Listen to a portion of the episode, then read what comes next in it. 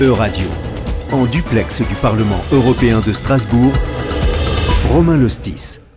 Merci à toutes et à tous d'écouter Radio en duplex du siège du Parlement européen à Strasbourg à l'occasion de cette session plénière des 705 eurodéputés. Notre sujet pour cette émission, la situation des travailleurs des plateformes numériques.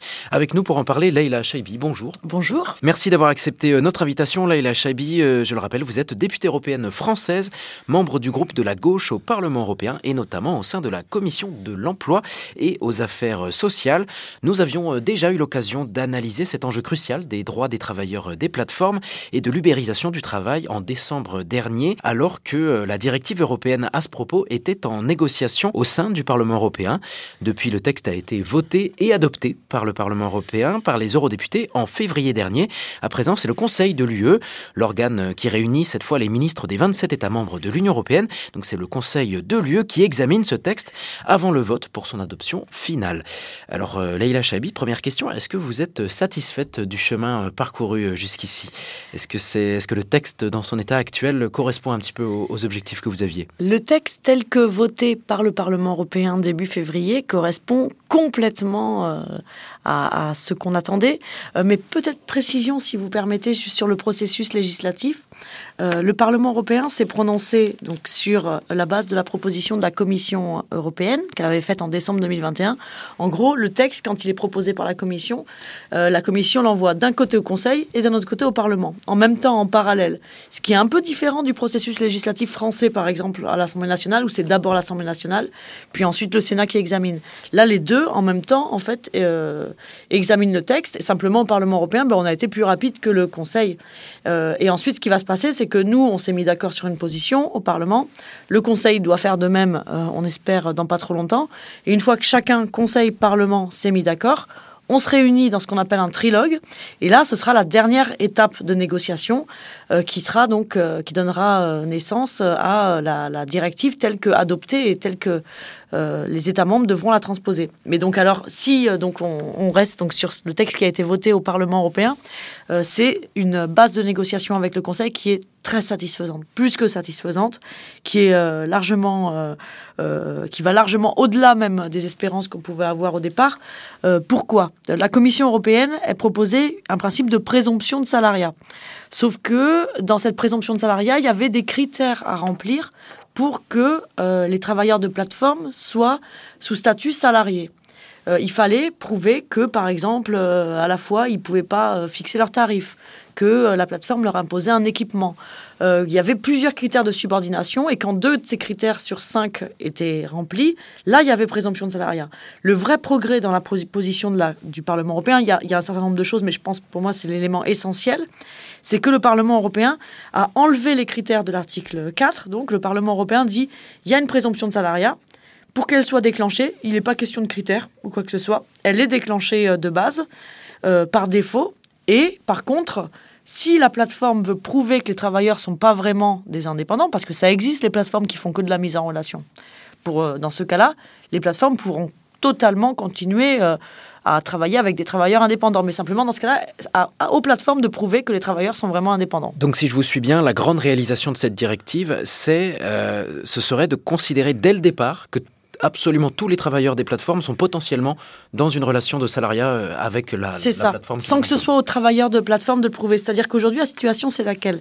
Aujourd'hui, donc euh, concrètement, les, chauffeurs VTC, par exemple, qui travaillent pour Uber, qui au départ ont cru à ce que leur disait Uber, ont cru qu'ils allaient être entrepreneurs, qu'ils allaient être chefs d'entreprise, eh ben, euh, ils se sont rendus compte ensuite que ben, ils étaient subordonnés à la plateforme, qu'ils choisissaient pas leurs tarifs, qu'ils avaient aucun contrôle sur les règles, sur l'algorithme et sur comment ça se fait que euh, euh, ben moi j'ai que des petites courses, mon voisin il a des grosses courses, qu'il y a un client à un kilomètre, il est dirigé vers moi et pas, mon voisin ou inversement.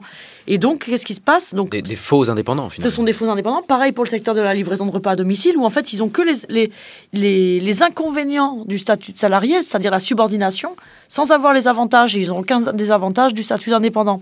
Qu'est-ce qui se passe dans la situation actuelle? Les travailleurs vont voir le juge et font une demande de ce qu'on appelle une requalification. Ils disent, attendez, je suis, indépendant, mais je ne devrais pas l'être, je suis un faux indépendant. Le juge, trois fois sur quatre, il va faire une requalification, il va dire, bah, vous devriez être salarié, Et donc, euh, voilà, la plateforme doit passer à la caisse pour euh, vous donner ce qu'elle aurait dû payer en cotisation sociale, en, salaire, etc., si vous aviez été sous, statu- sous statut salarié. Ce qui change avec la proposition euh, de directive telle que validée par le Parlement européen, c'est que c'est plus aux travailleurs de euh, faire valoir la bonne, la réalité de leur statut. C'est que par défaut, ils sont considérés comme salariés, sauf si la plateforme prouve l'inverse. Donc ce renversement de la charge de la preuve, pour parler en termes euh, juridiques, euh, et donc maintenant la balle est dans le camp de- des plateformes, c'est elles qui doivent prouver que le, le travailleur n'est Mm. pas un salarié. Si elles veulent maintenir ce, ce statut d'indépendant sur ces travailleurs-là, la question, je, pense maintenant, est de savoir s'il sera compliqué ou non pour ces plateformes. À quel point ce sera dur pour elles de prouver que euh, ce sont des indépendants et pas des salariés je suppose En fait, la ça. question, c'est... euh, c'est- c'est- c'est- Parce que finalement, la réalité peut être radicalement différente. La- Euh, C'est ça. En fait, la- la- la- tout, tout est justement une question de réalité. C'est-à-dire que ce qui définit la relation de travail entre un travailleur et une plateforme, c'est pas le bon vouloir des parties, c'est pas ce que les parties voudraient que soit cette relation de travail, euh, c'est pas le dire des parties, c'est pas parce que je dis tu es mon salarié que la personne en face est un salarié. C'est pas parce que je dis je veux être indépendant que je le suis. Mais ce qui définit la relation de travail, c'est les faits objectifs, les caractéristiques de cette relation. Et donc, il y a des plateformes, par exemple, Doctolib, la plateforme Doctolib. Quand euh, le médecin qui est inscrit sur Doctolib décide de fermer son cabinet le mercredi et le jeudi, il va pas se faire sanctionner par l'algorithme de Doctolib. On va pas lui couper ses honoraires, on va pas lui fermer son cabinet. Dans ce cas-là, je suis Doctolib, je suis soumis à la présomption de salariat, mais j'apporte les éléments et je peux les amener de façon légitime parce qu'ils sont réellement indépendants, les médecins. La plateforme fait de la mise en relation simplement. Et donc, une fois que j'ai apporté les éléments en tant que plateforme, OK, j'ai l'autorisation, j'ai le cachet pour continuer à travailler avec des indépendants. Je parle de Doc- Doctolib, c'est valable pour d'autres plateformes, par exemple des plateformes de freelance euh, où il y a des graphistes qui sont mis en relation avec un client. Mais une fois que les graphistes sont mis en relation avec le client, c'est les graphistes qui choisissent le prix, qui choisissent le tarif, donc qui choisissent comment ils vont travailler. Euh, a, la plateforme leur impose pas la façon de travailler. Et dans ce cas-là, c'est en fait l'objectif de cette directive, c'est de faire en sorte que euh, les travailleurs soient sous un statut qui correspond à la réalité objective de la relation qui est unie à la plateforme. Donc, pour répondre à votre question, si, si par exemple je m'appelle Deliveroo ou Uber et que je veux continuer de travailler avec des indépendants, il n'y a qu'une seule solution, c'est de faire en sorte que mes travailleurs le soient vraiment indépendants. Donc, c'est-à-dire que mon algorithme fasse uniquement de la mise en relation. Je ne peux pas avoir uniquement les avantages du statut de salarié, vouloir des gens sous mes ordres, sans assumer la contrepartie du lien de subordination, qui est le droit du travail et le fait de payer des cotisations sociales.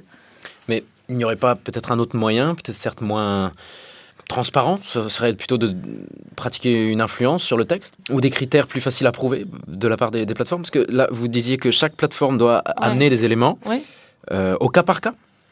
Euh, au cas par Vous cas. parlez de euh, Doctolib, par exemple, dans le cas d'un d'un médecin. C'est-à-dire qu'à chaque fois, moi, je suis une plateforme dans n'importe quel secteur. Euh, soit je fais rien, et dans ce cas-là, je suis soumis à une présomption de salariat, donc mes travailleurs sont présumés salariés, donc je les, je les salarie.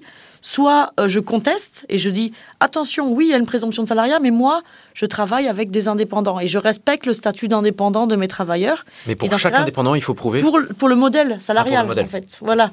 C'est bien la, la, la, la différence. Une, une autre différence avec la situation actuelle, c'est que là, le travailleur fait valoir une requalification, mais si je suis requalifié quand je vais voir le juge, mon collègue, il l'est pas.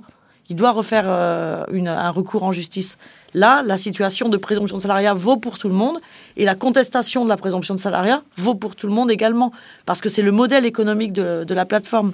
Et, euh, et donc, c'est quelque chose qui, euh, Contrairement à ce que racontent certaines plateformes, il y a énormément de plateformes, celles qui respectent le statut d'indépendant, qui attendent beaucoup de cette directive, parce qu'actuellement, elles subissent de la concurrence déloyale de la part des plateformes qui ne respectent pas les règles du jeu. Merci beaucoup euh, pour vos explications. Alors nous allons continuer cet entretien, mais tout de suite euh, une courte pause musicale. Merci, on se retrouve tout de suite.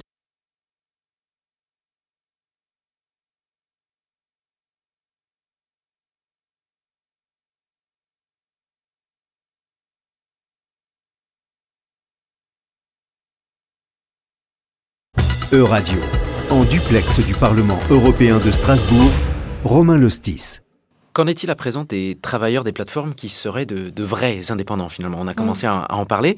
Euh, J'ai vu à présent que euh, certains États membres de l'UE craignent que cette directive ne soit trop stricte et conduise à Ouais. reclasser des vrais indépendants qui les ferait tomber dans la case de, la présomption salariale. À tort, finalement. Alors attention, parce que. Que pensez-vous de, cet argument? Je, je, pense que ça peut être une crainte, mais cette crainte, euh, elle est surmontée par la réfragabilité. C'est-à-dire qu'on a, une présomption de salariat, article 3, article 4, qui est réfragable. C'est-à-dire qu'elle peut être contestée, article 5. Et donc, dans la directive, dans le texte de loi, le texte de loi inclut la façon pour les plateformes de contester euh, la présomption de salariat. Actuellement, tout repose sur les épaules des travailleurs, des travailleurs qui sont précaires, des travailleurs qui, une fois même que le juge leur a donné raison, eh ben, euh, il donne pas raison à l'ensemble des, salariés. La différence là, c'est que celui qui est en, situation de subordonner l'autre, de subordonner les travailleurs, en situation de domination, ben ça, ce sera à lui, à la plateforme en l'occurrence, de, euh, de, prouver que les travailleurs sont bien indépendants. Et il y aura aucun problème à partir du moment où ce sont de réels indépendants et pas des faux indépendants. Donc je rassure les travailleurs qui sont réellement indépendants. Euh, parce que je sais qu'en plus, parmi les VTC, euh, il y en a un certain nombre qui veulent être indépendants. Qui, au départ, quand ils ont commencé à travailler pour Uber, c'était aussi avec la volonté d'être, d'avoir son entreprise, d'être indépendant. Et, pourquoi ils se mobilisent actuellement? Parce qu'ils se rendent bien compte qu'avec la plateforme Uber, ils ne le sont pas. Ils ne sont pas vraiment indépendants. Ils ont les inconvénients du statut de salarié, mais ils ont aussi les inconvénients du statut d'indépendant, c'est-à-dire qu'ils n'ont pas accès à la protection sociale et aux droits du travail. Donc là, en l'occurrence, ça met par contre euh, dans une situation euh, euh, positive sur le marché les plateformes qui respectent le statut d'indépendant et elles n'auront aucun problème pour prouver que les travailleurs sont réellement indépendants et continuer à travailler avec des indépendants dans ce cas-là. Vous avez eu des retours de, certains travailleurs des plateformes vis-à-vis de, cette directive ou? Ouais, en fait, le, toutes les avancées qu'on a obtenues là-dessus, on l'aurait jamais, on les aurait jamais obtenues sans l'implication des principaux concernés. Les travailleurs se sont beaucoup mobilisés. Quand je dis les travailleurs, c'est des livreurs de repas des quatre coins de l'Europe, à commencer par euh, juste à côté de Bruxelles, il y a une maison des livreurs euh, à quelques mètres où euh, quand on a eu le vote, on a allé fêter ça avec eux, les livreurs qui étaient certains pas du tout engagés, politisés, et qui pourtant avaient entendu parler du vote qu'il y avait eu au Parlement européen. Souvent, c'est très compliqué de faire savoir ce qu'on fait dans les arcanes des institutions européennes. Sur ce sujet, on a réussi en quelque sorte à, casser les murs des, institutions européennes et à le rendre lisible et à, à faire en sorte qu'il soit appropriés par les travailleurs eux-mêmes. Et sans eux, sans eux, on n'aurait jamais eu obtenu ces avancées. Ils sont très contents. Maintenant, après, nous, on explique aussi que c'est pas fini. Il reste une étape. On a gagné. Euh, le, plus gros. Est-ce qu'ils ne craignent pas d'avoir euh, plus de contraintes administratives euh, en, termes d'accès à, ce genre de contrat de travail avec des plateformes? Pour l'instant, je pense qu'ils déchantent. On aurait été il y a quelques années, je vous aurais donné euh, raison. Il y, a, il y, a, quelques années encore, quand Uber venait d'arriver, euh, là, euh, voilà, le, le, il n'y avait pas une envie d'être salarié hein, quand on était livreur ou quand on était chauffeur. Là maintenant, c'est juste qu'il y a toujours une envie d'être indépendant quand on est quand on est VTC. Mais là, ils se rendent compte qu'ils ont à la fois, ils ont, ils sont pas vraiment indépendants, même s'ils voudraient l'être. Et donc, tant qu'à avoir les inconvénients du statut de salarié, autant avoir les, les avantages. Il y, a plus, il y a beaucoup de paperasse. Là, il y a, il y, a, il y a beaucoup plus de paperasse quand vous êtes indépendant parce que c'est vous qui devez euh, assumer la paperasse. Quand vous êtes salarié, c'est l'employeur qui assume une partie euh, des frais. Il y a aussi des frais de réparation, par exemple. Quand vous êtes indépendant, faux indépendant, si votre vélo il est cassé, c'est vous qui devez euh, faire en sorte de le réparer. Là, le, le, matériel de production, quand vous êtes salarié, c'est la responsabilité de, de l'employeur. Et dans le cas des plateformes? Et dans le cas des plateformes, pour l'instant, elles s'en lavent les mains. Par exemple, si vous devez aller aux toilettes, c'est chaque travailleur, même, c'est chaque travailleur qui se débrouille pour avoir son véhicule, c'est chaque travailleur qui se débrouille pour aller euh, aux toilettes. Euh, euh, donc ils peuvent pas aller, aller ni au resto, qui considèrent, sais pas, chez eux qui doivent aller. Il n'y a pas d'endroit parce que parce qu'ils n'ont pas de bureau ou pas de. C'est ça, voilà. Donc il y a des mairies qui ont, pris la responsabilité d'ouvrir des maisons des livreurs, mais là, non, c'est plus de sécurité. On parle beaucoup de la retraite, par exemple aussi en ce moment. les travailleurs là auront le droit de cotiser pour la retraite. Et au passage, ça fera aussi des milliers, euh, des millions d'euros de, cotisations sociales en plus dans les caisses de, la protection sociale pour financer les retraites. Vous l'avez dit, ce n'est pas fini. On attend encore que le, Conseil de l'Union européenne fixe sa mm. position euh, officielle sur ce texte. Quel est le risque maintenant selon vous? Est-ce que ça serait que le, Conseil de l'UE euh, oriente le texte vers un autre objectif ou... On sait que le Conseil de l'UE, voilà, pour dire les choses clairement, la position qui va sortir du Conseil de l'UE ne sera pas satisfaisante. Euh, c'est la position du Conseil de l'UE sera la position du Conseil de l'UE. Ce sera pas la position de la, ce sera pas la directive. hein. Ce sera- Là, en ce moment, le Conseil de l'UE est sous présidence suédoise. Je crois Ouais. avoir vu que la, la Suède a une position libérale sur ce texte. Qu'est-ce que ça signifie? Moins de contraintes euh, juridiques sur les plateformes? C'est-à-dire que je vous disais, je vous parlais des critères. Euh, la Commission européenne disait il nous faut deux critères. Nous, on a dit il en faut zéro. Le Conseil, en ce moment, euh, est en train de parler d'avoir trois critères, voire quatre critères. Donc, c'est très, très difficile, les négociations au Conseil. Heureusement, on a un groupe d'États qui ne lâche rien, mené par euh, l'Espagne, qui est leader en matière de protection des travailleurs des plateformes, avec... euh, L'Espagne qui va d'ailleurs prendre le devant du, du Conseil de l'UE. voilà, c'est là, là où je voulais en venir justement. C'est que l'Espagne a été le premier pays de l'Union européenne à mettre en place une loi pour forcer à salarier les, les livreurs dans le secteur de la livraison de repas à domicile. Et il se trouve que en juillet, qui est-ce qui prend la présidence du Conseil? C'est l'Espagne. Donc on va dire, il faut que la position du Conseil elle soit la moins catastrophique possible. Parce qu'ensuite, qu'est-ce qui se passe? Une fois que le Conseil a sa position, le Parlement se réunit avec le Conseil dans ce qu'on appelle un trilogue. Et là, on va négocier. Et les, la présidence décidera de faire pencher les négociations plutôt du côté du Conseil ou plutôt du côté du Parlement, lâcher, être un peu plus souple. Et si on fait ça sous présidence espagnole, c'est de très très bon augure pour une directive euh, ambitieuse. Donc euh, on sait que les lobbies feront tout jusqu'au dernier moment pour... euh, Oui, c'est ce que je voulais vous demander. Je me souviens, euh, dans le cadre de euh, la procédure au sein du Parlement européen, vous vous étiez plainte de ce, cette action permanente des lobbies pour influencer le débat. C'est encore le cas dans, dans les négociations au sein du Conseil de l'UE Toujours, ils, ont, ces plateformes ont un modèle économique basé sur le, la fraude, en fait. La fraude du droit du travail, la fraude des obligations d'employeurs. Si demain elles sont obli- obligées de respecter la loi, de respecter le droit, ça va coûter de l'argent forcément. Elles vont perdre, mais à côté de ça, des plateformes vont gagner. On a beaucoup euh, travaillé avec Just Eat. Just Eat est une plateforme de livraison de repas qui fonctionne sur un modèle salarié. En ce moment, en France, ils sont obligés de mettre la clé sous la porte. Ils sont obligés de licencier ma- massivement parce que le modèle, l'environnement juridique est fait pour des plateformes qui utilisent le statut d'indépendant de façon frauduleuse. Uber, Deliveroo. En Espagne, où c'est l'inverse, eh ben, Just ils sont numéro un et c'est Deliveroo qui a quitté le pays. Et donc, euh, cette, ce projet de directive, il est bon pour les travailleurs indépendants dont l'indépendance est respectée, pour les travailleurs frauduleusement indépendants qui deviennent salariés et donc ont les droits les, droits, le droit du travail, les cotisations sociales, la protection sociale pardon des salariés. Et il est bon pour le business parce qu'on évite les situations de concurrence déloyale comme c'est le cas actuellement. Donc les lobbies, ils ont été forts jusque-là, mais il y a un autre lobby que nous, on a bien poussé et euh, à rentrer dans le rapport de force et qui pèse euh, autant, on va dire, un lobby alternatif, c'est comme je vous disais, la voix des travailleurs qui se mobilisent partout, partout pour s'organiser collectivement, relever la tête, euh, avoir leur dignité et, euh, et qui et sont donc- présents aussi dans le débat, qui sont dans les institutions. dans le débat. On fait en sorte, c'est moins évident. Alors forcément, moi, mon job, c'est aussi de leur ouvrir les portes. Euh, parce qu'ici, c'est plutôt les lobbies euh, des plateformes qui ont le tapis rouge. Mais en tout cas, jusque-là, euh, voilà, quand on leur ouvre les portes, ils viennent et ça pèse dans le rapport de force. Ils sont entendus. Et il faut qu'ils le soient dans cette dernière étape jusqu'à l'adoption d'une directive. Récemment, un autre point de crispation, et ce sera le, dernier point que j'évoquerai dans, cet échange, un autre point de crispation qui a émergé en ce qui concerne l'avenir des travailleurs des plateformes ici en France. Euh, des sénateurs français ont dénoncé le fait que ces travailleurs précaires, euh, vu qu'ils ne sont pas obligés de payer des cotisations vieillesse, seraient euh, aux premières loges euh, en question de, enfin, sur la question de la précarité face à la retraite, euh, finalement, qui n'auraient quasiment pas de droit de retraite, finalement, vu qu'ils ne cotisent que très peu.